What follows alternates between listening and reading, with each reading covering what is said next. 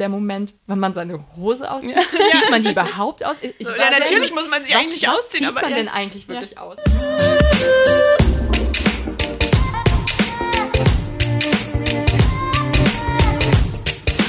Der Mimimi Podcast. Hallo, ihr hört wieder den Mimimi Podcast, den Podcast zwischen Kritik und Utopie, bei dem wir jeden Monat über ein anderes Thema sprechen. Und heute haben wir eine ganz besondere Folge. Lara ist nämlich nicht dabei. Ich bin dabei. Wie Taina ist dabei, wie immer. Ich bin Feline, ich bin auch dabei, wie immer. Und wir haben einen Gast, und zwar Nike. Hallo Hi. Nike. Hallo Nike. Nike ist heute hier als unsere Expertin. Wieso? Weil wir, weil wir, Expertin. weil wir über Schwangerschaft sprechen wollen. Und Nike hat nämlich im März ein Kind bekommen, das man vielleicht ab und zu auch im Hintergrund hört. Oder auch im Vordergrund. Also eigentlich haben wir zwei Gäste heute, Ilja und Nike. Stimmt. Ja. Ilja hat hier auch so einen Löffel in der Hand, der anscheinend komplett faszinierend auch ist. und ja, Nike, wie geht's dir denn gerade so? Oder euch? Ja, voll gut. Ich würde sagen, ich bin jetzt auf jeden Fall so weit, dass ich mich an dieses Baby gewöhnt hat, habe und dieses Baby an mich. Genau. Und ähm, es wird immer geiler. Es wird immer geiler. ja, ja. An dieser Stelle will ich noch mal ganz kurz unterbrechen, bevor wir mit Nike so richtig ins Gespräch einsteigen. Und zwar wollte ich darauf hinweisen, dass wir in dieser Podcast-Folge über Gewalt bei der Geburt sprechen werden und diese auch teilweise explizit schildern. Das machen wir vor allem in der zweiten Hälfte der Folge nach den Empfehlungen.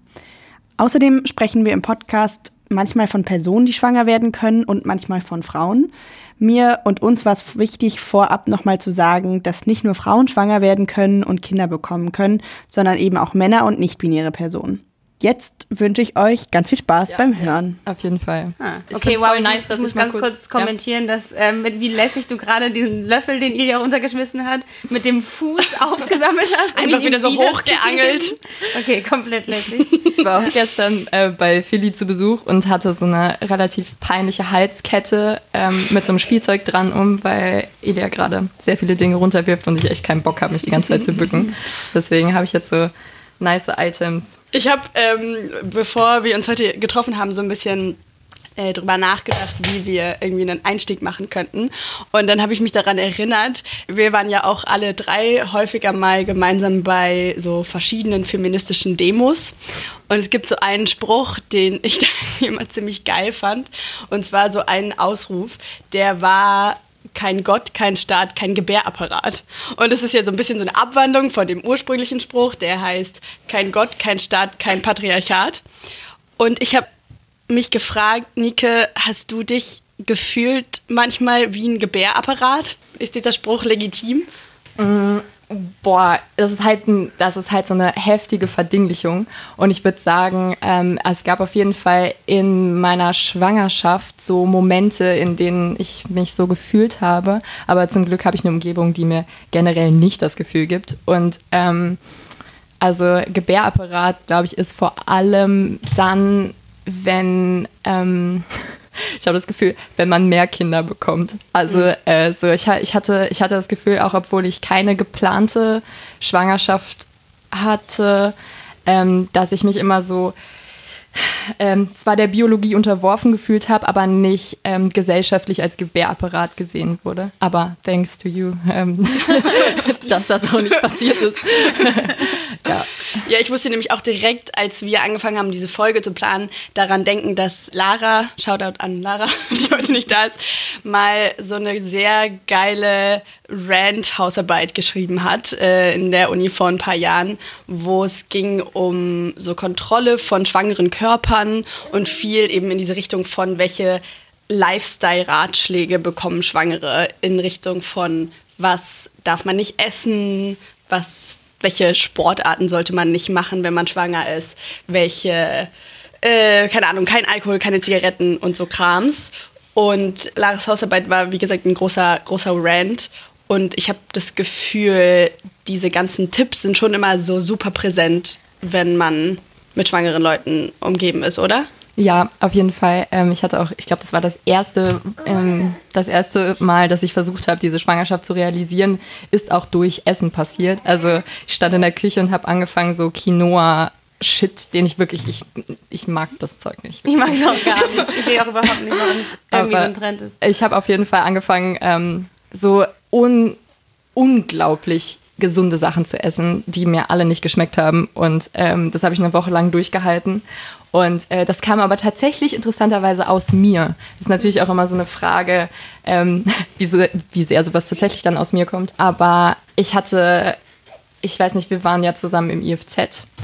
Bis auf Blicke Also EFZ, Ähm, kurz ach so, zur genau, Erklärung, ja. ist äh, ein Club hier in Leipzig. Genau. Ähm, und äh, da war ich schon wirklich ziemlich sichtbar schwanger. Da habe ich auf jeden Fall Blicke ges also gemerkt auch, aber das merkt man ja sowieso die ganze Zeit über. Ähm, aber mir hat nie jemand etwas verwehrt.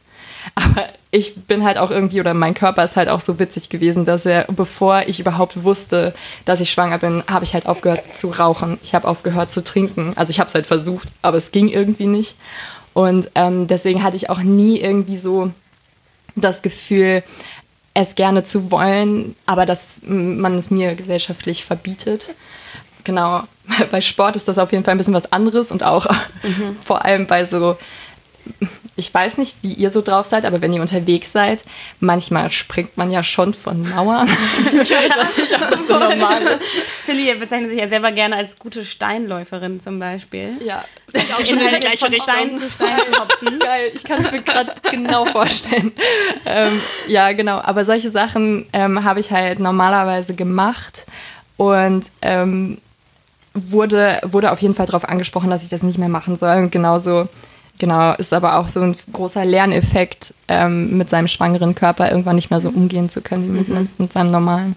Es ist halt, glaube ich, so ein, so ein schmaler Grad, oder? Zwischen quasi Tipps, so äh, gut gemeinten Ratschlägen und aber dann auch so einer Bevormundung irgendwie, ne? Also so von, wie gut weißt du jetzt wirklich, was, was los ist oder was Sache ist. Oder so ein klassisches Beispiel, worüber jetzt ja, worüber auch immer viel gesprochen wird, ist ja diese Frage von, sollten irgendwie KellnerInnen, wenn sie Menschen sehen, die schwanger sind und die zum Beispiel Alkohol bestellen oder rauchen oder keine Ahnung im öffentlichen Raum, sollten die denen, denen kein Alkohol zum Beispiel ausschenken. Ähm, und das finde ich schwierig irgendwie. Naja, und dazu kommt, finde ich, eben, dass es ja dann auch schon so eine krasse Hierarchisierung von Bedürfnissen ist. Also, dass ich das, den Eindruck habe, immer in solchen Bevormundungssituationen wird der Fötus ähm, vor die schwangere Person irgendwie gestellt. Weil am Ende des Tages ich fand ein sehr gutes Beispiel auch noch anschließend an dieses KellnerInnen-Beispiel. Ich habe so ein YouTube-Video angeguckt ähm, äh, gestern. Das hieß, das sind die verbotenen Lebensmittel während der Schwangerschaft, was ich irgendwie eh schon so ein geiles Framing fand, weil verboten, whatever. Und da war natürlich äh, Rohmilchkäse dabei, aber auch sowas wie Zimt und Thymian, weil könnte Wehen fördernd sein und so.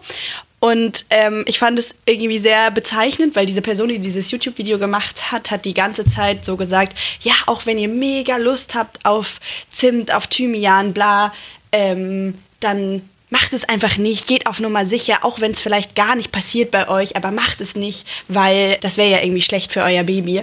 Und das fand ich eben exemplarisch für dieses, die schwangere Person wird irgendwie gerade gar nicht mehr so als Individuum gesehen, sondern vielleicht, um dann wieder die Brücke zum Anfang zu schlagen, mehr so als Gebärapparat in Anführungszeichen oder Träger halt nur von dem Fötus. Ja, und vor allem, wenn man halt damit anfängt, ähm, dann darf man auch allerlei andere Sachen gar nicht mehr machen, obwohl, also es gibt halt bei allen Dingen, die man tut, irgendwie ein Risiko. Ähm, und ich weiß nicht, ich finde es halt irgendwie so einen absurden Gedanken, dass ähm, man eigentlich ein, ein Individuum ist und sich das dann quasi wie auflöst. Ähm, ich habe das, ähm, als du es gerade gesagt hast, musste ich voll an ähm, die Vielzahl an ähm, Besuchen bei meiner Gynäkologin denken, die hat Wow, also am Ende muss man ja irgendwie jede Woche hin, manchmal auch so zweimal, keine Ahnung. Ähm, ich habe so krank viel Zeit in diesem Wartezimmer verbracht ähm, und dann habe ich dieses Baby bekommen Und dann war ich natürlich die Verletzte in irgendeiner Form. Also ich habe halt vielleicht Geburtsverletzungen, was auch immer. Und äh, ich habe vor allem viele Fragen zu meinem Körper, aus dem halt einfach so ein Baby rausgekommen ist und der sich anders anfühlt als vorher. Und plötzlich ein einziger Nachsorgetermin, der von der Krankenkasse übernommen wird, so ein einziger. Und ähm, ich, ich finde das irgendwie, das ist halt sehr sinnbildlich, finde ich, für den Wert, den ein Frauenkörper mit, mit Fötus hat und ein danach. Mhm. Und beide sind eigentlich irgendwie ja pflegebedürftig. Und ähm, genau, das habe ich auf jeden Fall, also das merkt man vor allem an unserem medizinischen System dann.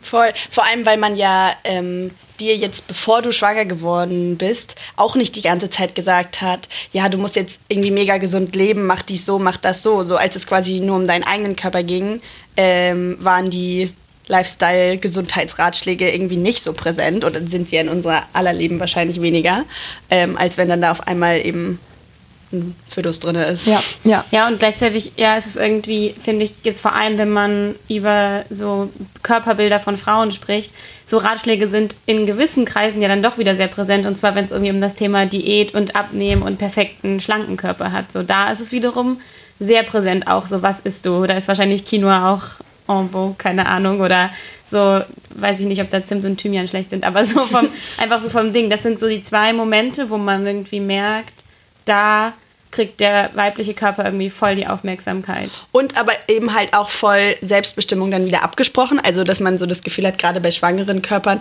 ist es so ein bisschen, als wäre dieses ungeborene Baby oder dieser Fötus so in Anführungszeichen Volkseigentum oder Allgemeingut, so als könnte jetzt irgendwie eine random Person in einem Restaurant oder irgendwie eine random Person, die einen Ratgeber schreibt oder so, darüber irgendwie verfügen, wie man sich darum kümmert und das passiert ja später im Leben von diesem Kind viel weniger. Also ich finde es irgendwie faszinierend, wie auf so einen schwangeren Körper so viel drauf projiziert wird und eben so viel Mitspracherecht äh, von außen verlangt wird plötzlich.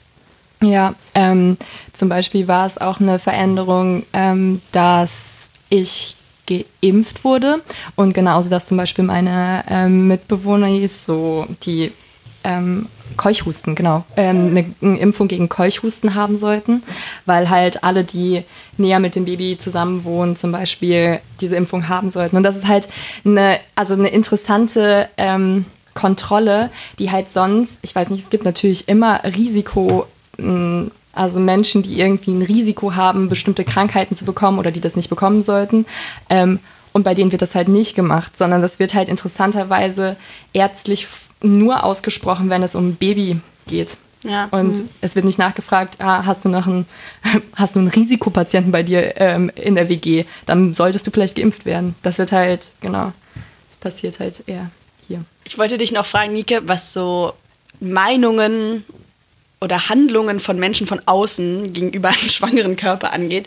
Ähm, ich kann mich daran erinnern, dass du mal erzählt hast von, glaube ich, spezifisch einer Situation, wo irgendwie Menschen so deine körperlichen Grenzen sehr nicht respektiert haben und so dieses, glaube ich, bisschen Classic-Ding, was man so häufig liest oder berichtet bekommt von schwangeren Personen, so ra random hat mir jemand auf den Bauch gefasst. Die Leute, die ich irgendwie gar nicht so gut kenne. Kannst du irgendwie vielleicht dazu noch mal so paar Sachen sagen, wie sich das so angefühlt hat damals? Mm, also ähm, ich erzähle mal kurz so die Story drumherum.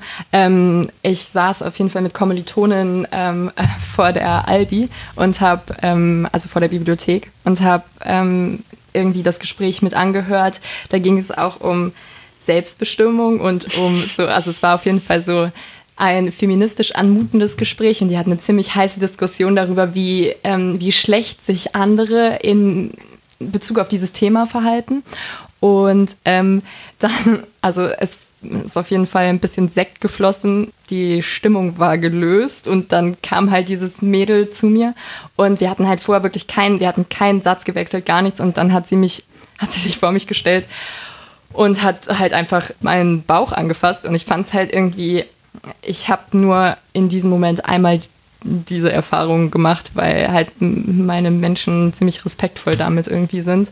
Und ähm, sie hat das halt einfach so gemacht und ich war halt mega perplex und äh, irgendwie direkt auch richtig wütend, weil vor allem dieses Gespräch vorher mir so gezeigt hat, die sind ja die sind ja total woke. Die sind ja komplett, ähm, die haben auch voll ihre Ansichten dazu, dass so Körper nicht verdinglicht werden und vor allem weibliche Körper das auf gar keinen Fall ähm, ertragen müssen. Und dann so der nächste Step in der Realität war dann halt, ja, dass sie meinen Bauch angefasst hat und ich habe ihr aber auch dann, ich habe ihr sofort gesagt, dass sie das äh, auf jeden Fall lassen soll und bin dann gegangen und habe mich natürlich, wie immer, danach so gefragt, oh, war das ein bisschen zu hart? War das überhaupt okay?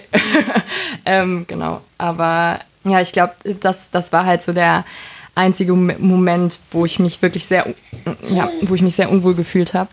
Ähm, habe aber gestern tatsächlich eine Story gehört, die muss ich einmal kurz erzählen, ähm, dass eine Bekannte, die stillt gerade und die saß in einem Café mit einer Freundin und ähm, hat halt ihr Baby gestillt und dann kam so ein Typ, so Mitte 30 und hat sie halt angesprochen und hat gefragt, ey, sorry, dass ich jetzt frage, klingt voll komisch, darf ich mal, darf ich mal probieren? Ich habe noch nie in meinem Leben Muttermilch getrunken. Aber ein random Typ. Ja, ein random Typ. Ähm, und ähm, ich, äh, ich glaube, das war wieder so ein Moment der totalen Überraschung. Aber das ist halt einfach so Alter. krass. Ja, übertrieben und, krass. Äh, genau, und er hat sich dann auch noch so, also auch nach der Reaktion von, hey, auf gar keinen Fall, was geht bei dir? Weil er so, ja, ähm, ja, also keine Ahnung, vielleicht nur mit dem Finger, so dass, dass ich das auf den Finger bekomme. und ich, ich nein, immer noch Fall, nein. Ähm, ich glaube, solche, solche Dinge passieren halt irgendwie vor allem ähm, gedanklich gebildete Volkskörper. Also ich mhm. finde, das ist, das ist halt, das zeigt irgendwie so eine, ähm, einen Automatismus, dass man den Menschen nicht mehr so richtig als Individuum oder als Grenze auf jeden Fall erfährt. Mhm, mhm. Das ist halt echt so dieser, dieser Mechanismus, der, glaube ich, bei beiden Beispielen irgendwie so wirkt, dass du eine Grenze überschreitest, die, du, die dir sonst voll unangenehm wäre zu überschreiten. So, also, beziehungsweise auch nicht in jedem Fall. Es gibt ja auch andere Beispiele, wie zum Beispiel Haare anfassen bei People of Color. People of Color? Englisch. Hm. Ähm, so, dass das auch so ein bisschen so eine Grenzüberschreitung ist, die man bei weißen Menschen äh, nicht überschreiten würde und wo so irgendwie aufgrund von bestimmten Körpermerkmalen auf einmal der Mensch nicht mehr als Subjekt so wahrgenommen wird, sondern als Objekt. Und so in dem Sinne als Objekt für meine Verfügung jetzt irgendwie was damit zu tun oder es anzufassen oder zu probieren. Ja, ich finde es komplett absurd. Ja. Und man muss auch dazu sagen, ich habe ja letztens auch Muttermilch probiert. Ähm, bei meiner Schwester, nicht bei irgendwelchen fremden Menschen. Und es schmeckt nicht so geil tatsächlich. Also es lohnt sich auch, abgesehen davon. Also es schmeckt so nach nichts, finde ich tatsächlich. Weiß nicht, wie da deine Erfahrung ist, Nike. Schmeckt das nicht süß? Ich weiß nicht, ich fand es irgendwie so relativ lame. Aber es ist nicht auch, hängt es nicht wieder sehr davon ab, was die Person so isst. Also wenn man hm. jetzt zum Beispiel sehr viel Thymian isst, vielleicht schmeckt es dann sehr nach schmeckt Thymian. es dann sehr nach Thymian? Ähm, nein, tatsächlich nicht. Schade. Ähm, äh, es gibt keine direkte Übersetzung ah. von Lebensmittel zu Muttermilch. Ja, weil das ja aus dem Blut gebildet wird. Und deswegen ist es halt auch völlig egal, was man während man stillt isst, so meine Meinung. Weil ähm, mir wurde halt bei Bauchschmerzen ähm, von Ilia ständig empfohlen, ich soll nicht Knoblauch essen, keine Zwiebeln essen, kein Chili essen. Eigentlich soll ich nur scheiß langweiliges essen, am besten Quinoa mhm. essen. Und ganz genau, aber ehrlich, nur alle Sachen, die geil sind, soll man nicht ja, essen. Genau, ne? genau, Alles, was komisch. geil ist einfach. Ganz komisch. Mhm. Zufälligerweise, kein Knoblauch, keine Zwiebeln. So, the most essential things. ja, voll, äh, genau. Also ähm, an alle, die diese Ratschläge auch hören, scheiß drauf ist. Also es ja. macht auch, es macht für mich irgendwie wissenschaftlich keinen Sinn. Elia stimmt zu. Wir wissen nicht, ob sie Zustimmung haben. Ja, das ist äh, voll spannend, dass du das sagst. Ich glaube für mich, weil ähm, für mich ist es interessant, weil ich, weil ich habe das Gefühl, ganz viele Leute gehen halt sehr verschieden damit um und voll viele Leute kriegen verschiedenste Tipps von verschiedenen Leuten. Und es zeigt irgendwie wieder, dass es wahrscheinlich das Beste ist, irgendwie dass man es irgendwie ausprobieren muss, was für einen selber irgendwie funktioniert so. Und wenn man jetzt das Gefühl hat, keine Ahnung, Knoblauch ist jetzt gerade für mich irgendwie ungeil so, dann you do you. Ja. Aber es ist halt, es gibt halt irgendwie nicht diese eine Regel in, in meiner Empfindung, auch so von Menschen in meiner Umgebung, die Kinder haben und Erfahrungen gemacht haben, dass es nicht so eine Regel gibt und dann läuft es alles so, Voll. sondern es ist halt irgendwie immer ein individueller Prozess. Und dann sollte man sich vielleicht auch nicht so, oder ja, ja, ähm, ich hatte voll das Gefühl, die Grenzen, die mein Körper hatte, hat er mir dann auch krass gezeigt. Also das war so, bis, also es hat mir in der Schwangerschaft überhaupt nichts gebracht, dass irgendjemand mir irgendwas gesagt Ja. hat. Aber ich hatte, ich hatte zum Beispiel einen Moment, wo ich, ähm, das habe ich euch auf jeden Fall schon erzählt, beim Schwimmen ähm, habe ich halt einfach einen ähm, automatischen einen Körper ins Wasser gemacht. Und das sollte man scheinbar nicht mehr tun. Und das habe ich halt direkt an meinem Körper gemerkt. Und das hat wehgetan. Und dann machst du es halt nicht mehr. Man sollte das halt jetzt nicht mit Rauchen oder sowas ausprobieren, aber ähm, so ich lebe schon am längsten in diesem Körper und ich weiß halt auch, was, was Voll. gut ist. Voll. Und du bist halt irgendwie, genau wie du sagst, du bist eigentlich Expertin dafür, was dein Körper möchte und was er nicht möchte. Und das hat halt aber irgendwie wenig Platz in dem Moral, super moralisierten Diskurs so über Schwangerschaft, finde ich. Es gibt immer so gutes Verhalten, schlechtes Verhalten, aber eigentlich gibt es kein selbstbestimmtes Verhalten. So, es ist irgendwie ganz komisch. Weil meine, meine Schwester hat auch erzählt, die ähm, hat auch gerade ein Kind bekommen und ähm, die war ganz am Anfang ihrer Schwangerschaft, war sie bei der Thai-Massage, wo man halt echt noch nichts gesehen hat, so, ne? Und hat dann irgendwie danach dann gefragt, so, ja, wie ist denn das eigentlich in der Schwangerschaft mit der Massage? Weil sie halt dachte, so für die Zukunft, woraufhin dann halt die Masseurin irgendwie so meinte, ja, sie fragen jetzt aber nicht für sich, oder? Und sie so, doch.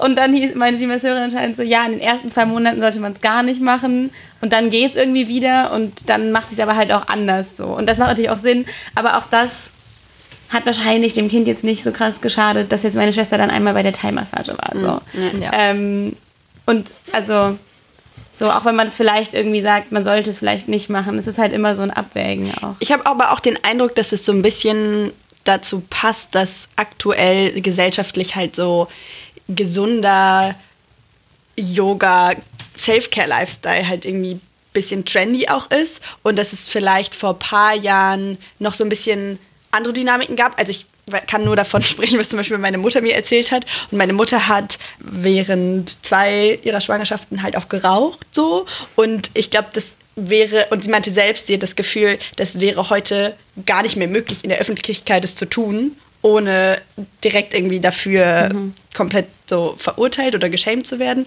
Und ich weiß, habe medizinisch keine Ahnung, so bestimmt ist es nicht so the best thing to do, aber gleichzeitig war das halt eine Entscheidung, die sie so für sich getroffen hat und das ist ja auch immer noch irgendwie ihr Körper und ihre Bedürfnisse.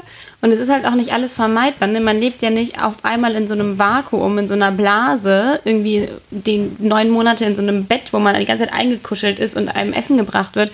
Es ist wahrscheinlich auch nicht gut für ähm, eine Frau, keine Ahnung, schwanger zu sein, wenn sie gerade in einer, in einer Trennung ist und irgendwie oder in einer Kriegssituation oder also so, es gibt drei Millionen Sachen, die wahrscheinlich nicht gut sind während einer Schwangerschaft oder sich irgendwie schlecht auswirken könnten. Aber es ist halt auch irgendwie, man lebt halt. Also, Und es ist ja voll, glaube ich, wichtig, was du gerade da noch sagst, Taina, mit es gibt ja auch Bedingungen und zum Beispiel strukturelle Ungleichheiten, die dazu führen, dass ich mich ja gar nicht an alle möglichen Lifestyle-Ratschläge halten kann. Also wenn es jetzt irgendwie den Lifestyle-Ratschlag geben würde, ist eben, keine Ahnung, nur noch Kaviar, weil es mega geil für dein Kind oder weiß ich nicht. Auch sowas wie, ist eben das nicht mehr und kauf nur noch Bio und bla bla bla. Das kann ja auch rein finanziell zum Beispiel gar nicht jede schwangere Person so durchziehen. Und ich glaube, deswegen finde ich wichtig, ist, also es ist cool, wenn es gesundheitlich und medizinisch immer besser wird, man mehr rausfindet für äh, schwangere Körper und deren Kinder und so. Aber dass man es vielleicht eben nicht so moralisiert und von außen so doll beurteilt. Ja, und man nimmt halt auch in der Schwangerschaft so viele irgendwie ja auch ähm, medizinische Produkte ähm, zu sich, so diese Nahrungsergänzungsmittel mit, ähm, also mit unheimlich vielen Zusatzstoffen, was auch immer, äh, werden ja auf jeden Fall, sollten täglich eingenommen werden und auch die komplette Stillzeit noch über. Ich habe das, also ich habe das irgendwann nicht mehr gemacht. Genauso wie zum Beispiel Eisen. Das sah dann am Ende so aus, dass ich irgendwie, weil Eisen so schwer aufzunehmen ist, ich musste mir halt nachts einen Wecker stellen, um drei Uhr nachts, um Eisen zu mir zu nehmen. Und das ist halt, also ähm, als du das eben gesagt hast von den Bedürfnissen, also dass eine Frau auch Bedürfnisse hat, musste ich dran denken, dass ich an irgendeinem Punkt meiner Schwangerschaft habe ich mir halt gedacht, so krass, ich fühle mich, also es ist wie so ein immer kleiner werdender Kreis, der sich so um mich herum schlingt. Am Anfang darf ich keine Drogen und kein Alkohol zu mir nehmen. Ich darf quasi nicht mehr richtig feiern gehen, weil halt auch die ganzen Räume verraucht sind und so weiter. Und der Kreis äh, geht immer, immer, der wird immer kleiner. Ich kann keinen keinen Sport mehr machen. Ich konnte nicht mehr bouldern gehen ab einer gewissen Zeit. Ich konnte äh, auch irgendwann nicht mehr schwimmen gehen. Und ganz zum Schluss kam so, ich kann noch nicht mal mehr Sex haben. Ich darf keinen Sex haben. Ich darf keinen Orgasmus haben. Das war dann so, glaube ich, der kleinste Punkt.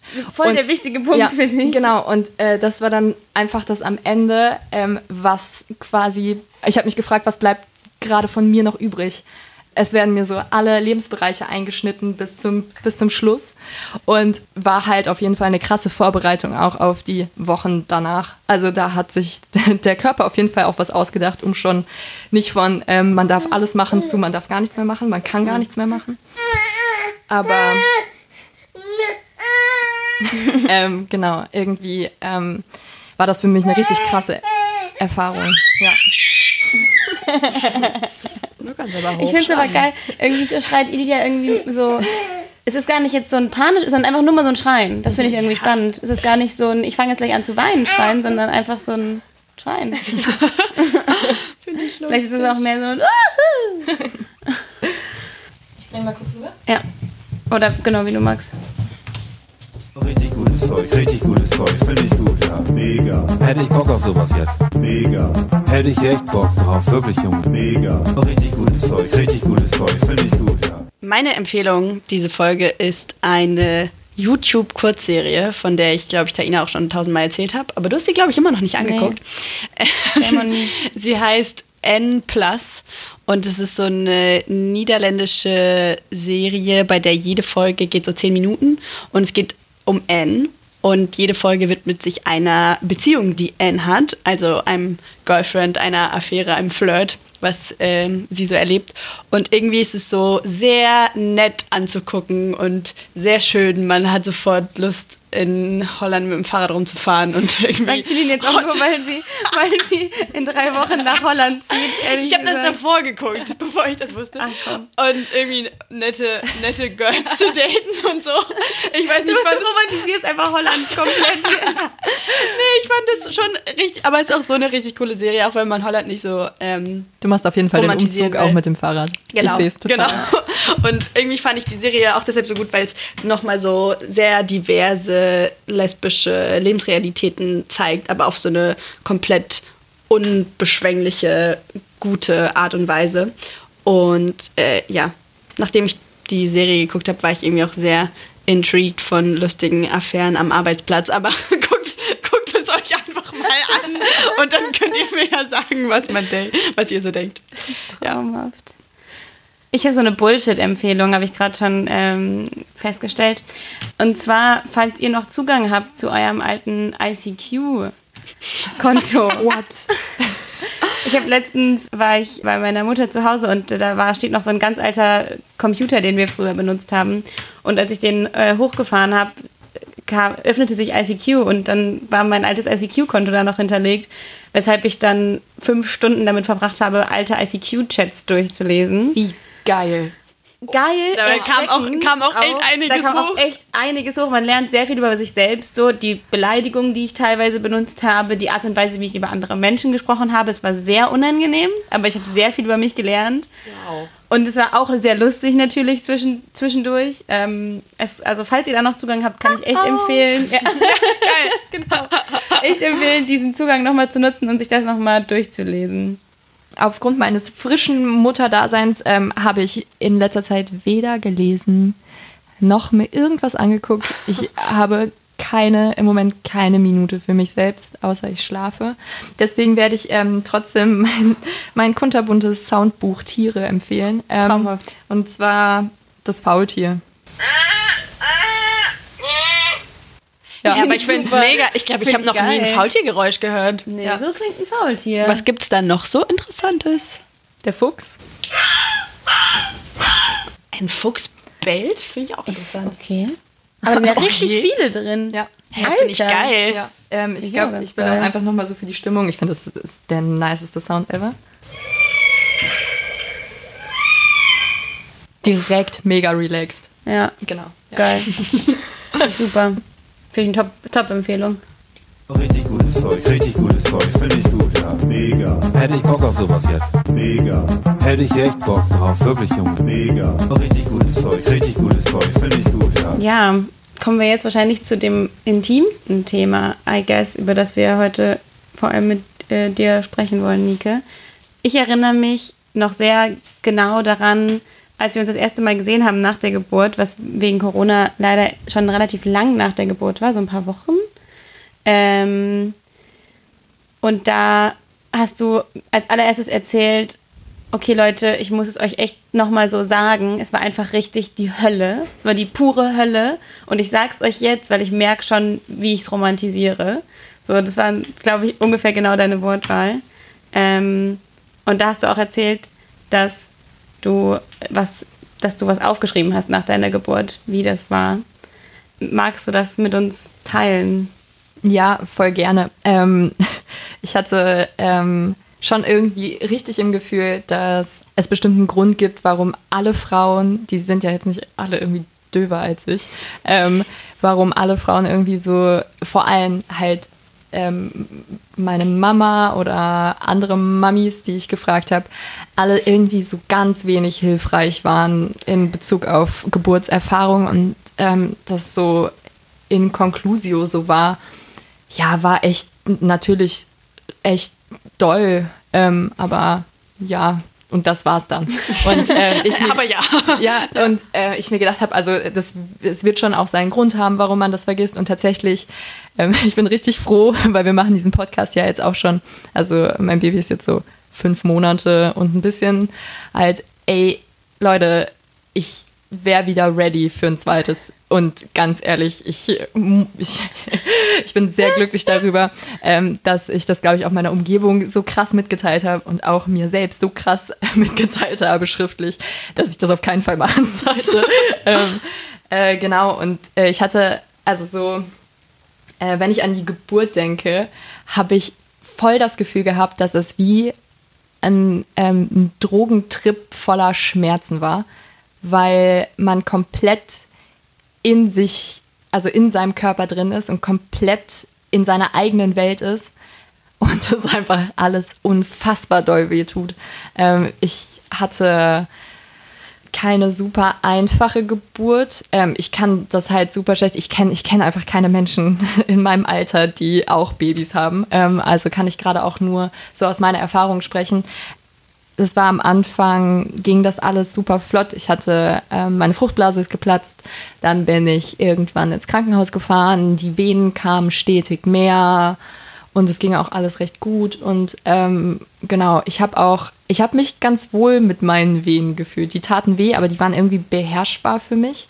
Ich hatte aber ähm, einen Moment, als ich im Krankenhaus angekommen bin ähm, und so die ersten für mich stärkeren Wehen, das war halt so im Nachhinein gesehen, war es auch ein Witz auf jeden Fall, aber hatte ich einen ganz krassen Angstmoment. Ähm, ich habe ähm, eine ganz frische Mutter gesehen mit ihrem Neugeborenen und die hatte so einen richtig apathischen Blick und das ist mir auch so die Tage später auch aufgefallen, wie, wie leer diese Blicke sind, ähm, weil Müdigkeit, weil krasse körperliche Anstrengung und so.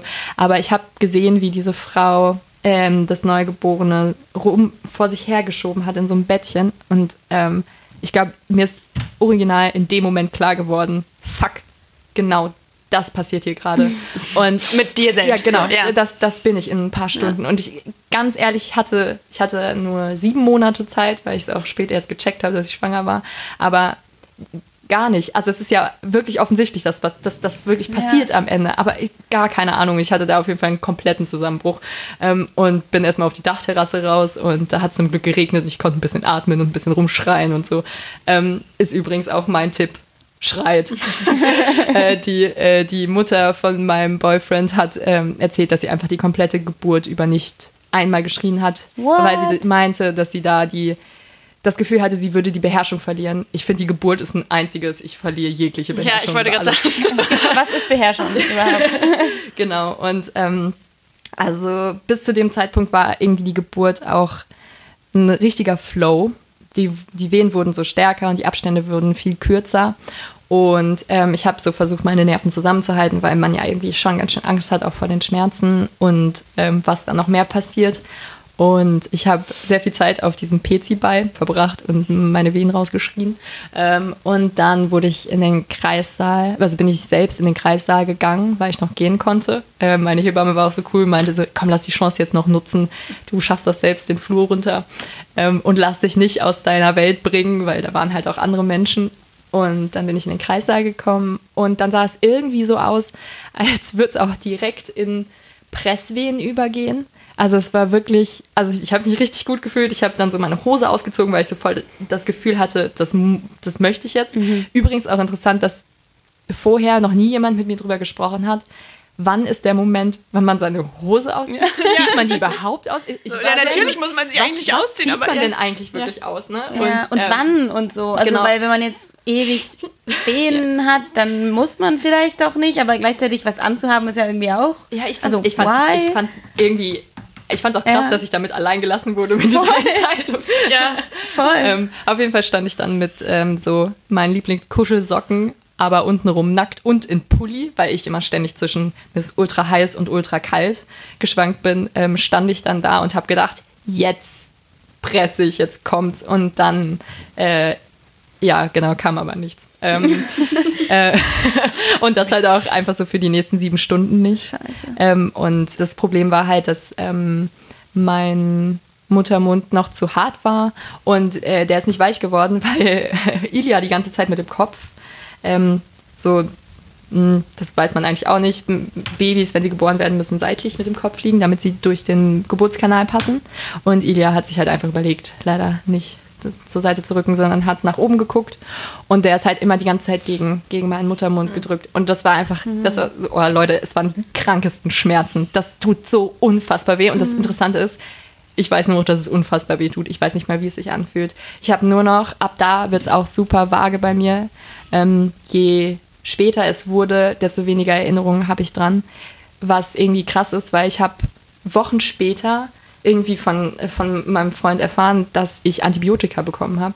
Und ich habe das gar nicht mitbekommen. Okay, ich habe mitbekommen, dass ich, ähm, also ähm, ich glaube, die Chefärztin kam irgendwann rein und hat so Bewegungen mit meiner Hüfte gemacht, weil ich musste mich halt entspannen. Ich musste die Wehen veratmen. Wie auch immer man sich in diesem Moment entspannen soll. Das war einfach, das war echt die Hölle und ich hatte die ganze Zeit nur so Sequenzen, wie ich so meinen Kopf hin und her werfe, wie in so einem Horrorfilm und so schreie. Und ähm, genau, äh, die hat mir dann Akupunktur gegeben in, in die Hüfte und äh, in meine Fußgelenke. Interessant. Halt, genau, okay. und das Spannende war halt, ich habe vorher noch nie Akupunktur vorher gehabt und äh, das war das Einzige, was funktioniert hat, was tatsächlich mhm. gewirkt hat. Und ich habe halt vorher ähm, keine Ahnung, alle möglichen, so auch so hm, irgendwie Betäubungsmittel. Ähm, ich habe halt genau, also Lachgas bekommen. Ich habe so viel Lachgas zu mir genommen, bis ich gekotzt habe. Und dann habe ich mir gedacht, es bringt, es hat auch nichts gebracht gegen die Schmerzen. Ähm, ich war einfach nur, äh, ich habe es halt mit allem versucht, was mir angeboten wurde. Und ich habe auf jeden Fall auch sehr klar ab einem gewissen Zeitpunkt kommuniziert, dass ich ähm, nicht mehr kann und nicht mehr möchte. Und ähm, dadurch, dass sie mir aber Medikamente gegeben haben, die sie als, das macht so ein Scheißegal-Gefühl, deswegen sind die Schmerzen auch besser mhm. zu ertragen, was nicht stimmt, weil das Scheißegal-Gefühl ist nur, also ist nur irgendwie in meinem Kopf passiert. Die Schmerzen waren immer noch dieselben und dann habe ich, ähm, glaube ich, sehr todlos immer gesagt, ich kann nicht mehr, ich will nicht mehr, oh Gott, das tut so weh. Und das war so das Einzige, was, was so meine Außenwelt mitbekommen hat. Und in mir drin war es halt wirklich, oh, furchtbar. Mhm. Aber mir wurde dann auch gesagt, ja, äh, jede Frau sagt äh, zu einem Zeitpunkt, ich schaffe das nicht, ich kann nicht mehr. Und die meisten Frauen schaffen es halt. Und ich dachte mir einfach nur so, fickt euch. Holt mich hier raus, ey. Ja. Äh, genau. Und ähm, das war, das war, glaube ich, auch so ein bisschen ähm, nach sieben Stunden das Gefühl von, jetzt muss es auch funktionieren, weil sonst brauchte ich einen, brauche ich einen Kaiserschnitt. Und es stand auf jeden Fall im Raum. Ich habe davon nichts mitbekommen. Das ist alles jetzt so Erzählung äh, mhm. von, von meinem Freund. Genau, und ich habe ähm, dann wie in allerletzter Sekunde ähm, wurde ich einmal gewendet, wie so ein Pfannkuchen von links nach rechts. Und dann ähm, hat sich Ilja auch gewendet. Und dann äh, kamen die Presswehen und die waren richtig geil. Die waren so richtig nice. Da kann man sich so richtig reinhauen und das war so richtig dynamisch wieder und ich konnte es rausschreien und was auch immer. Und ich hatte unglaublich Angst, dass alles reißt. Ich, ich habe mich gar nicht getraut, glaube ich, 100% zu geben, weil ich die ganze Zeit Angst hatte. Es reißt mir alles ab. Aber raus, hast du, hast du in dem. Moment dann noch dran gedacht? Ja, so? voll, Okay. Aber voll. so mit so Angst vor, oh also vor so, oh Gott, wenn dieser Damm reißt, also ist ja der, das ist ja eigentlich das, was, was reißt, oder? Es kann, es, kann also, auch, es kann alles Mögliche reißen. Es kann alles reißen. Also der Damm reißt, glaube ich, am häufigsten. Aber genau, okay. ich habe ähm, ich hab auch so Schürfwunden ähm, an meinen Schamlippen gehabt. Ähm, es, es, es geht halt alles. Ja. Possible. Genau, und dann war halt das Lustigste ähm, an meiner Geburt, fand ich, war, dass ich auf dem Rücken im Liegen dieses Kind geboren habe, als wäre ich so in den 50er Jahren im Krankenhaus gewesen, in dem man das gar nicht anders durfte. Ähm, genau, und ähm, ich habe halt breitbeinig ähm, vor drei ähm, Hebammen, Ärzten, was auch immer. Ich kann mich auch an die leider nicht erinnern. War bestimmt total toll, aber keine Ahnung. Und auf jeden Fall habe ich mich mit einem Fuß gegen, gegen die Hebamme gestützt, mit dem anderen an so einem Tuch festgehalten, die halt, glaube ich, die Ärztin festgehalten hat und habe dann ähm, irgendwann es geschafft, ähm, dieses Baby da rauszubringen. Und ich finde es so schade, dass ich nicht mehr ähm, in Erinnerung habe, wie das mit dem Bauch aussah. So dieser Moment von schwangerem Bauch und dann Voll, ey. flutscht es so durch. Also flutschen ist auch völlige was auch immer. Aber dann, dann ist Zuckelt da so langsam raus. ja, ist plötzlich dieses Baby da und ich hätte so gerne diese, diese Bauch so- Transformation Aha. irgendwie krass gesehen. eigentlich. Ja. Und ähm, genau, ich, ja, ähm, sowieso Transformation, voll mein Ding gerade. Aber ähm, ja, das, das war ganz schön krass bis zu dem Zeitpunkt und dann war es raus. Genau, ja, meine Geburt. ja, Ich finde es faszinierend, was der Körper für ein schlechtes Schmerzgedächtnis hat, oder? Also ich weiß nicht, wahrscheinlich ist es irgendwie bei schwangeren Körpern irgendwie noch mal krasser, aber irgendwie so ein grundsätzlich irgendwie ja guter Schutzmechanismus, aber auch ein bisschen, äh, ja, weiß ich nicht, legt, legt einen halt selber so rein. Ja.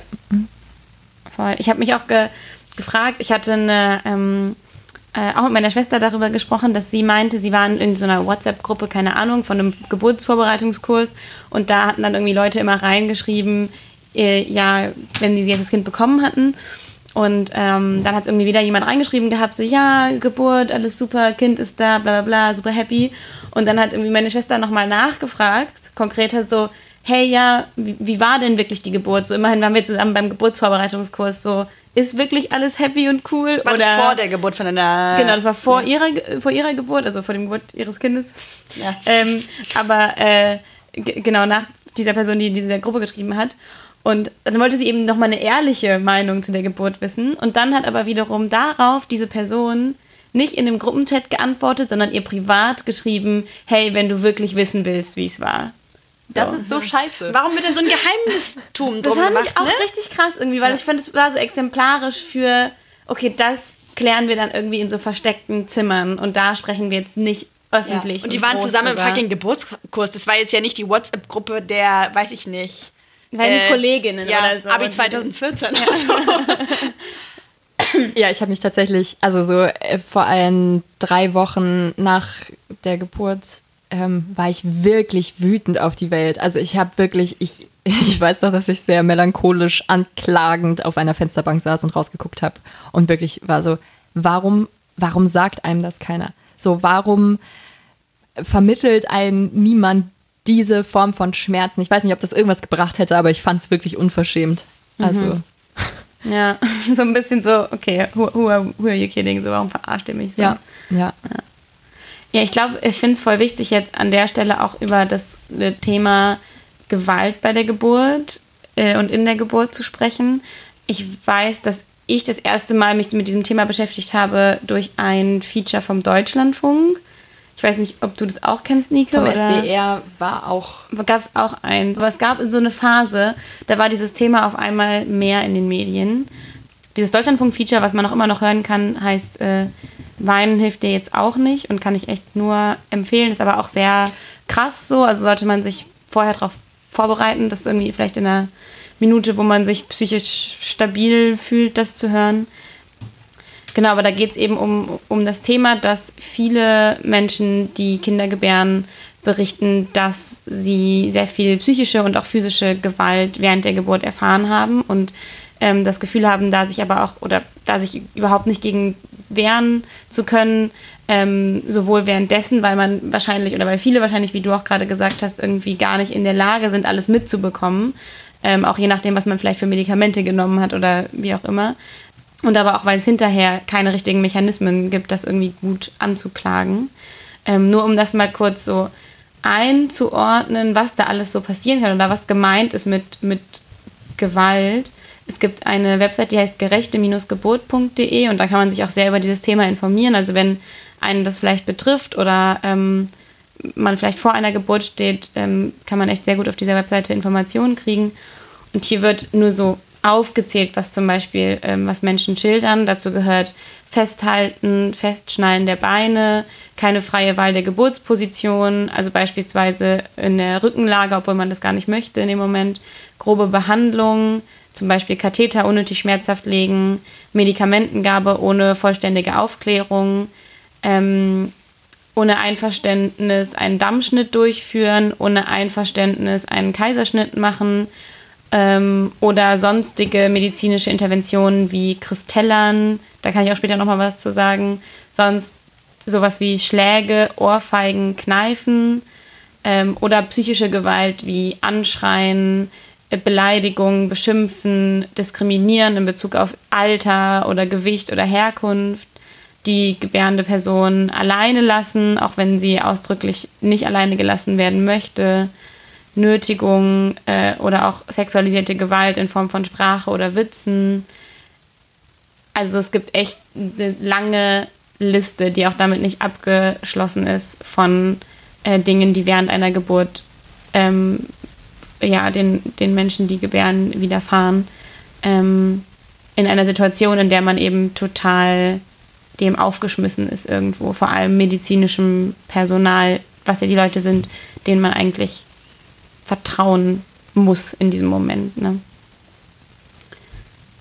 Warum, also vielleicht ist das auch ein bisschen naiv, aber warum gibt es diese krassen Gewaltsituationen? Hat es hauptsächlich was damit zu tun, dass die Krankenhäuser irgendwie unterfinanziert sind. Es gibt nicht genug Leute, die sich kümmern können, weil ich, ich würde jetzt, glaube ich, nicht im Grundsatz unterstellen, alle äh, alles medizinische Fachpersonal, was mit Geburten zu tun hat, ist irgendwie mutwillig gewalttätig. Um Gottes Willen. Und natürlich passiert das auch nicht bei nee, jeder nee, Geburt. voll, voll. Ne? Aber also. es ist, ja, es ist ja wichtig, darüber zu sprechen. Und ich, mhm. ich weiß nicht, ich frage mich, hängt es äh, eben damit zusammen, mit so einem Effizienzgedanken von, ja, wir müssen das jetzt hier einfach irgendwie alles schnell durchziehen, weil der Kreißsaal ist voll und draußen stehen schon so gefühlt irgendwie die nächsten fünf Geburten. Ja, was ist irgendwie so der, der Kontext, in dem das passiert? Ich glaube, es ist voll schwierig, das zu, zu verallgemeinern, weil es gibt, glaube ich, verschiedene Gründe. Auf jeden Fall ist fehlendes Personal ein Grund dafür, dass es so eben den, den Wunsch gibt, eine Geburt so schnell wie möglich durchzuführen, damit, damit man weiterkommt und sich um andere Leute kümmern muss. Oder dass man eben nur alle Stunde mal nachschaut, weil man noch viele andere Dinge zu tun hat. Es ist aber auch ein, ein Grund, glaube ich, dass ähm, einfach Medizin sich weiterentwickelt und aber auch aber eben nicht jedes medizinische Personal diese Weiterentwicklung so mitgeht quasi. Also wir haben ja vorhin schon gesagt, dass es einfach in verschiedenen Jahrzehnten und Zeiten verschiedene Trends quasi gibt, zu Hause oder im Krankenhaus zu gebären. Genauso gibt es natürlich verschiedene Geburtsmethoden.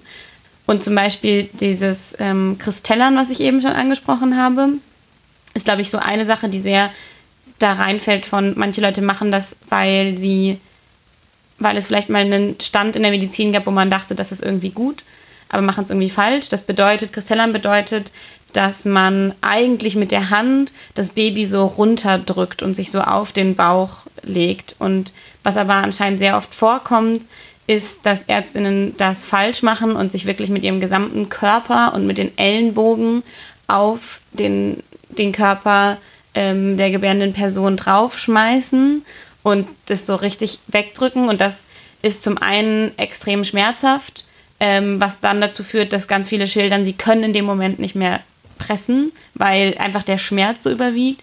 Und zum anderen kann dadurch auch äh, Sachen passieren, wie es kann zu Milzriss, Leberriss, Rippenbrüchen bei ähm, der gebärenden Person kommen oder auch zu Verletzungen an der Kopfhaut bei dem, bei dem Baby. Ähm, und das ist halt, wird ganz oft eben verwendet, weil man sagt, so dadurch geht es jetzt einfach schneller und äh, effizienter so ein bisschen. Mhm. In den 90ern, da gab es anscheinend das Motto, in Anführungszeichen, schneller mit Christella. So, und weil man halt so einen Effizienzgedanken hatte. Ei, ei. Inzwischen ist es eigentlich bekannt, dass das nicht der Fall ist, aber natürlich gibt es Ärztinnen und Hebammen, die auch seit 40 Jahren praktizieren und das auch weitergeben natürlich an junge Leute. So. Und das natürlich dann auch wieder die Frage, liegt das in der Verantwortung der Einzelperson, sich da weiterzubilden oder liegt das in der, in der, in der Verantwortung der Struktur, eben solche Weiterbildungen anzubieten und wirklich sicher zu gehen, dass solche Sachen nicht weiterhin passieren. Ähm, wahrscheinlich ist die Verantwortung irgendwie überall, aber das führt eben, glaube ich, zusätzlich zu Engpässen im Personal dazu, dass Gewalt ausgeübt wird. Ich weiß nicht, ähm, wie das bei deiner Geburt so war, Nike. Ich hatte über das Thema auch mit meiner Mutter schon mal gesprochen und sie gefragt, ähm, was ihre Erfahrungen da waren. Und meine Mutter hat Kinder bekommen in den 90ern. Mhm. Und ähm, sie hat gesagt, dass ich glaube nicht, dass dieser Begriff des Kristellans in unserem Gespräch damals gefallen ist, weil wir ihn wahrscheinlich beide auch einfach nicht kannten. Ähm, sie aber eben auch eine Erfahrung gemacht hat, wo der behandelnde Arzt dann ganz plötzlich eben sich so sehr auf den Bauch irgendwie geschmissen hat und das so, um das so zu drücken, wie du es gerade beschrieben hast, mhm. Taina. Und meine Mutter meinte so, diese Methode kam ihr auch super brutal vor, aber das Schlimme für sie war, dass es irgendwie so plötzlich war und dass es nicht kommuniziert wurde. Mhm. Also, dass sie meinte, wenn das irgendwie jetzt nötig war, damit jetzt hier irgendwas passt und so, ja, dann muss ich da jetzt quasi gerade durch. Aber man hat es ihr vorher gar nicht gesagt. Also man hat nicht gesagt, so, es gibt jetzt diese, diese Methode, diese Behandlung und wir müssen das jetzt deshalb und deshalb machen, sondern sie meinte, wie aus dem Nichts hat dann dieser Arzt plötzlich sich da irgendwie so raufgeschmissen und dass sie das dann schon als sehr traumatisierend wahrgenommen hat und eben nach der Geburt auch meinte, sie hatte das Gefühl, es hat psychisch super viel mit ihr gemacht und sie hatte aber keine Stelle, keine mhm. Ansprechperson, wo sie das hätte anbringen, besprechen, wie auch immer reflektieren können. Bei meiner Mutter war das genau das gleiche tatsächlich. Sie erzählt also ja genau eine ähnliche Geschichte. Ja, bei meiner Mutter auch. Ja, ja krass. Auf jeden Fall. Krass. Ja, die ähm, meinte auch, dass sie auf sehr viel Unverständnis und sehr unsensible ähm, Ärzte gestoßen ist in dem Moment. Und ich glaube, dass das halt auch irgendwie eigentlich die Kunst ist. Ähm, so ein Kreissaal ist halt total Ausnahmezustand und dass in dem Moment trotzdem noch wie kommunikative Regeln gelten sollten. Also und dass vor allem auch die, der, der Körper der Frau auch noch weiterhin ihr gehört. Und ähm, ich hatte total Angst davor, dass man mich als unzurechnungsfähig hm. brandet mhm. und ähm, damit dann die Entscheidungen, die ich versuche zu kommunizieren, ähm, nicht mehr ernst genommen werden. Und ähm, genau da hatte ich halt voll Glück, weil da habe ich halt auch dann mit meinem Freund drüber gesprochen und ähm, war mir halt in dem Moment voll sicher, solange er da ist, kann er meine Interessen und mein, meine Standpunkte vertreten, was auch eine scheiß fiese Aufgabe mhm. für ihn ist. Ähm, aber man halt einfach ausgeliefert ist in dem Moment. Mhm. Ähm, ja. Und ich verstehe nicht, wo die Schwierigkeit ist. Ja, ich weiß, das ist eine Extremsituation und ähm, es passiert viel und es gibt manchmal zu wenig Personal, aber weiterhin den Körper des anderen zu respektieren und zu erklären, warum man mhm. was wie tut, sollte eigentlich absolut normal sein. Voll. Auf jeden Fall. Es gibt auch, ähm, ich weiß irgendwie gar nicht, ob ich das wie passend ich es finde oder so. Ich, ich bin sehr unentschlossen, aber es gibt auch im Englischen den Begriff Birth Rape für diese Gewalt während der Geburt. Da hängt natürlich jetzt nochmal sehr viel mehr dran mit, wie wird auch sonst Rape definiert. Die Kritik daran ist eben, dass in dieser Form von Gewalt Sexualität äh, nicht unbedingt eine Rolle spielt, aber gleichzeitig ist die Körperlichkeit irgendwie, verstehe ich schon, wie, wie man zu dem Begriff Birth Rape kommt. So. Also ich finde es aber ich, also ich hatte das Gefühl, was ich gut finde an dem Begriff ist, dass die Härte und die traumatischen Erfahrungen da irgendwie in diesem Begriff, finde ich, sehr rüberkommen, weil das finde ich sehr, also das, dieser Begriff alleine, finde ich, trifft mich schon sehr so und das ist vielleicht auch angemessen bei dieser Thematik.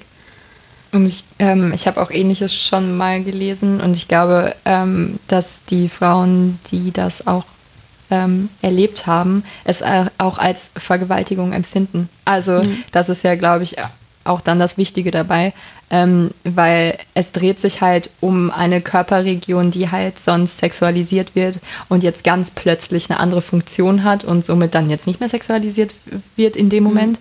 Ähm, Finde ich, find ich auch nicht unbedingt stringent.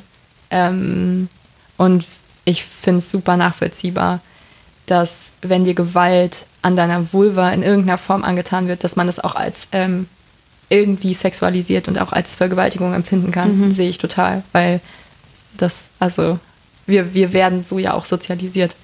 Das ist ein zutiefst voll. sexualisierter ja, ähm, Bereich ist, genau. Ja, voll. Ähm, ich habe eine Sache, die ich gerade noch kurz teilen möchte, die mich einfach extrem schockiert hat, äh, gelesen. Auch in Bezug auf Gewalt in der Geburt ist auch das Thema Dammschnitt so ein großes Thema, weil es eigentlich nachgewiesen ist, dass ein Dammschnitt, also dass, ein, dass der Damm quasi aufgeschnitten wird, damit das Baby schneller äh, rauskommt, dass das eigentlich fast quasi fast nie notwendig und meistens auch nicht sinnvoll ist. Und trotzdem ähm, wird es bei 12 Prozent der Krankenhausgeburten gemacht während der Geburt. Und äh, das Problem ist, dass äh, also der Damm reißt ja, wie wir vorhin schon gesagt haben, kann ja einreißen, aber da, den muss man meistens nicht wieder zusammennähen, wenn er einreißt. Und das, wenn er zusammenwächst, natürlich, dann hat das auch nicht so krasse Spätfolgen. Aber was viele Spätfolgen hat, ist, wenn es dann da so eine Naht gibt, wenn man ihn also aufgeschnitten hat und es dann diese Naht gibt. Und dann berichten viele ähm, Menschen, denen, die eben so ein Damm, bei denen ein Dammschnitt vorgenommen wurde, dass sie nicht mehr sitzen können, nicht mehr pinkeln können und eben auch Probleme haben mit ihrer Sexualität danach. Und was aber so. Also was so, was so Libido angeht und so überhaupt Sex haben können? Mit, Oder also was das, meinst du mit Sexualität? Also in, das ist vielleicht nochmal ein anderes Thema. Was ich jetzt gerade meinte, ist Sexualität im Sinne von, ähm, aber gut, dass du nochmal fragst, im Sinne von Vulva, Stimulierung, ähm, Penetration, all diese Dinge. Und was aber das Krasseste nochmal in Bezug zu diesem Dammschnitt ist, ja, ich traue mich fast nicht auszusprechen, ist, dass es den Begriff des sogenannten Husband Stitch gibt. Und das bedeutet, dass man sagt, wir nähen das jetzt nochmal ein bisschen enger zu, oh weil dann ist es ja geiler für den Husband, in Anführungszeichen. Ähm, weil so nach dem Motto, je enger, desto oh geiler für die Penetration. Es ist so schrecklich. Ja, es ist wirklich, es ist echt so, ich weiß auch nicht, also ich weiß auch nicht, weil, keine Ahnung, es ich, zieht sich alles in mir zusammen, ähm, wenn ich das erzähle. Es gibt dazu keine Statistiken ähm, und es gibt dazu auch leider sehr, sehr wenig irgendwie offizielle Berichte, aber es gibt eben Frauen, die äh, nach einer Geburt bei ihrer Gynäkologin sind und, ähm, und dann festgestellt wird, okay, eigentlich wurde hier viel zu eng wieder zugenäht. Das wird häufig auch eben in Zusammenhang gestellt dann mit bestimmten ähm, Stereotypen, die kompletter Bullshit sind, von wegen, man sei danach irgendwie ausgeleiert, äh, etc. etc. Ähm, und um das quasi zu vermeiden. Ja, ist irgendwie gerade erstmal zu verdauen, ne? Ich, ja, voll, voll. Bei dir, Nike, war das jetzt ja nicht so. Yay, ich bin happy und hatte keinen Dammriss und keinen Dammschnitt. Kein Dammschnitt, kein genau. Dammriss. Hat sich aber so angefühlt. Ähm, ähm, aber trotzdem hast du ja Erfahrungen gemacht in Bezug auf deine Sexualität nach der Geburt, wie du damit umgehst und wie vielleicht andere damit umgehen. Ja, weil ich hatte große Probleme ähm, am Anfang, mich selbst anzuschauen. Also ich habe mich tatsächlich nur mit meiner Hebamme zusammen ähm, getraut und also ihr beiden, ihr kennt mich. Ich hab, also wir haben Vulva-Fotos ja. zusammen gemacht. Wir, wir haben zu dritt mal vor der Geburt extra nochmal genau. Vulva-Fotos gemacht. ähm, genau, und ich hatte, ich hatte da irgendwie echt Angst vor. Und ähm, ich hatte zwei, drei, vier, vier Wochen nach der Geburt hatte ich das erste Mal wieder Sex. Und das ging auch nur, weil ich keine Geburtsverletzungen hatte, bis auf so Schramm. Ähm, genau, aber was ich irgendwie viel gravierender fand, ach, ich finde das, also so, das finde ich auch tatsächlich gar nicht so relevant, weil entweder fühlt man sich danach oder nicht. Da habe ich auch irgendwie gar nicht so ein Aufheben drum gemacht. Aber es war, ähm, es ist irgendwie eine krasse Sache, weil man seine Körperlichkeit ganz anders wahrnimmt. Also man merkt so richtig, dass der Körper gerade für andere Dinge zuständig ist als für einen selbst. Mhm. Und ähm, ich hatte richtig lange kein funktionierendes Lustgefühl, so wie ich das kannte.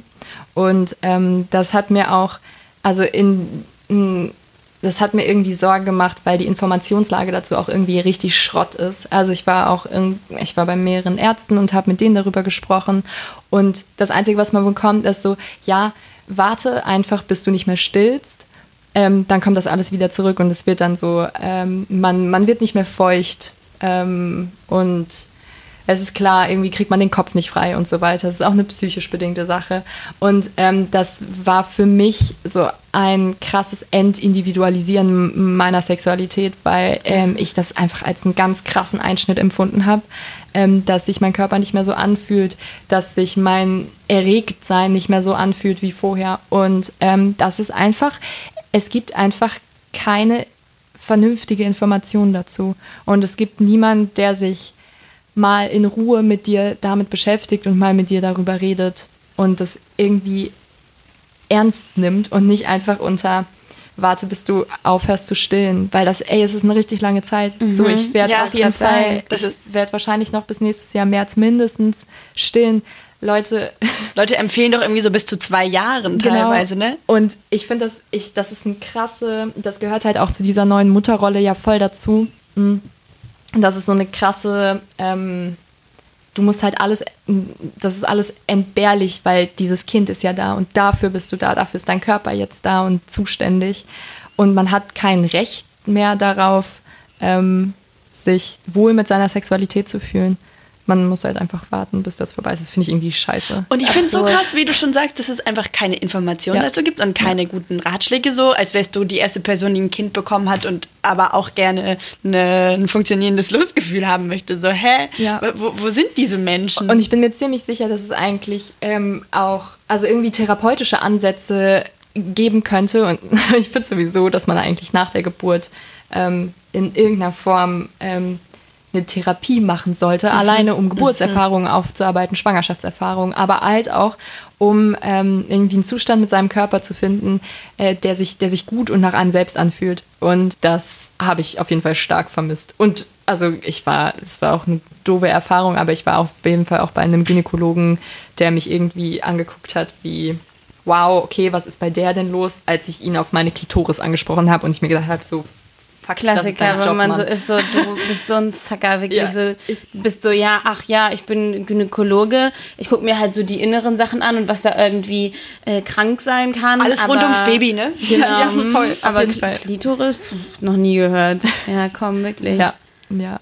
Zum Stillen, was mhm. du ja gerade schon angesprochen hast, wie nimmst du das selber so wahr? Ich habe einen Artikel gelesen vorher von ähm, Mareike Kaiser, die so sehr sich aufgeregt, also die selbst Mutter ist und sich sehr so aufgeregt hat über diesen Trend, den es glaube ich mal auf Instagram gab, irgend so ein komischer Hashtag und zwar war der Hashtag Stillen ist Liebe.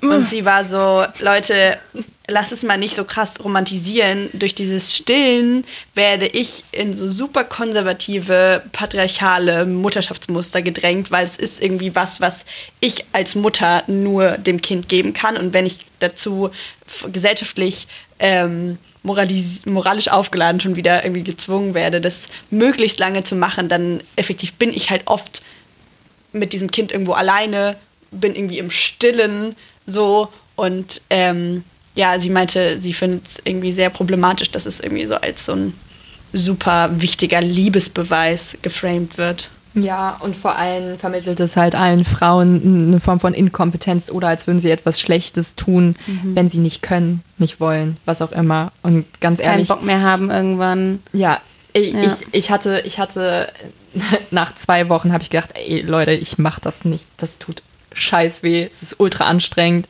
Wa- Was soll das? Und ähm, es ist halt mein Glück, dass ich mich damit total wohlfühle und dass es für mich super praktisch ist und dass ich damit sehr viel Positives auch irgendwie verbinde. Aber ey, also mach da keine Religion draus. Ja. Und es ist halt wirklich so, das bringt mich halt auch tatsächlich eine Abhängigkeit, die richtig krass ist. Ich habe immer, ich habe immer Albträume davon, ähm, wie ich in Supermärkten entführt werde oder eingesperrt werde und dann nicht zu meinem Baby kann und mein Baby verhungert. Scheißegal, was mit mir passiert, aber oh mein Gott, mein Baby verhungert. So, also das hat auch so krasse psychische Faktoren. Ähm, also, Ja. ja. Ja. Ich finde es auch krass. Ich merke das irgendwie gerade schon so in den, bei den Menschen oder die ich so um mich habe, die Babys haben, dass es halt schon so ist, so du kannst, wenn halt dieser Stillfaktor reinkommt, du kannst irgendwie versuchen zu sagen, hey, wir ziehen dieses Kind irgendwie auf und wir kümmern uns beide und irgendwie beide versuchen wir irgendwie so viel Arbeit reinzustecken wie möglich,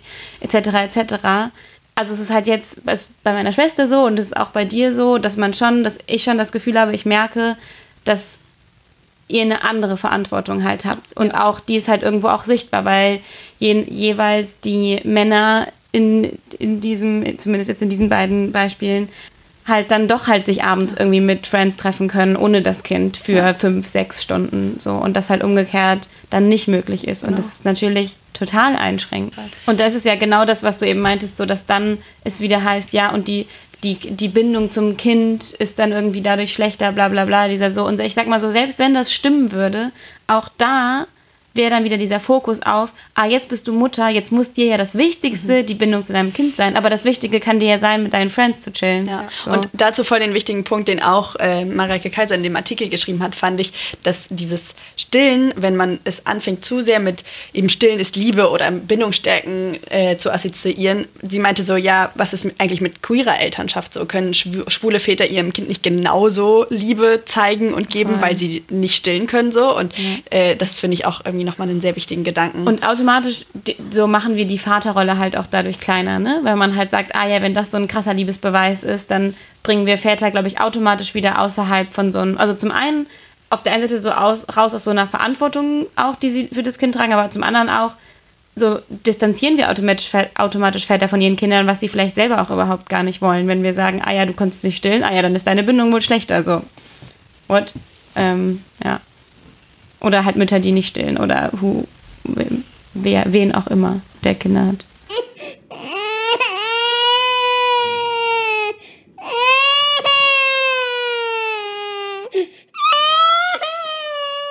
Okay, ähm, wir haben richtig viel gesprochen. Ähm, danke auf jeden Fall, Nike, schon mal für, dafür, dass du das alles mit uns geteilt hast und Ja, mit der voll. Welt. Danke für die Fragen. Ähm, wir haben ja noch so eine kleine Abschlusskategorie. Und zwar Schwangerschaft ist und äh, jeder von uns muss diesen Satz beenden. Ich komme mir gerade irgendwie total komisch vor, als Person, die damit irgendwie gar nicht selbst bisher konfrontiert war, Ja. irgendwie diesen Satz so zu vollenden. Ich muss noch mal kurz überlegen, glaube ich. Hm, ich kann ja irgendwie so eine Momentaufnahme, trotzdem so eine persönliche Momentaufnahme, die ich jetzt gerade halt so empfinde, ist schon so, Schwangerschaft ist für mich etwas, was sich nicht erstrebenswert anfühlt. So, ja. Ja, ich glaube, für mich war jetzt in unserem ganzen Gespräch sehr dominierend, Schwangerschaft bedeutet viele Meinungen von außen und so wenig Selbstbestimmung in vielen Fragen. Ja, ich würde auch sagen, Schwangerschaft ist für mich die dollste Form von Selbstaufgabe, die ich bis jetzt erlebt habe. Und ähm, sehr viel Transformation. Toll, dass Körper sowas Krasses können. Aber auch echt schön, dass es vorbei ist. Das finde ich eigentlich eine sehr gute letzte Aussage, um diese Folge zu beenden. Danke, Nika, wirklich. Ich Ja. fand es super spannend. Ja, ich habe, glaube ich, noch eine ganz kleine Sache, die ich erwähnen möchte, ähm, und zwar zu dem Thema Gewalt in, bei der Geburt. Ähm, am 25. November ist immer der Tag gegen Gewalt in der Geburtshilfe. Es gibt da die Aktion Roses Revolution, wo ähm, Menschen, die Gewalt erfahren haben, rosane Rosen an die Türen von Orten, also Kliniken, Geburtshäusern legen, ähm, wo ihnen das widerfahren ist. Ähm, vielleicht denkt ihr am 25. November dieses oder den nächsten Jahren daran und vielleicht fallen euch ein paar Rosen vor diesen Kliniken auf. Vielleicht erinnern wir euch auch nochmal daran auf unserem Instagram-Kanal. Und wir haben auch Facebook und Twitter und da vielleicht auch. Ja. Ansonsten äh, have happy babies. Äh, es gibt auch viele positive Aspekte. Dafür ist aber in unserer Folge leider keine Zeit. Tschüss. Ja. gut. Der Mimimi Podcast. Mit Taina Grünzig, Lara Lorenz und Feline Kreuzer.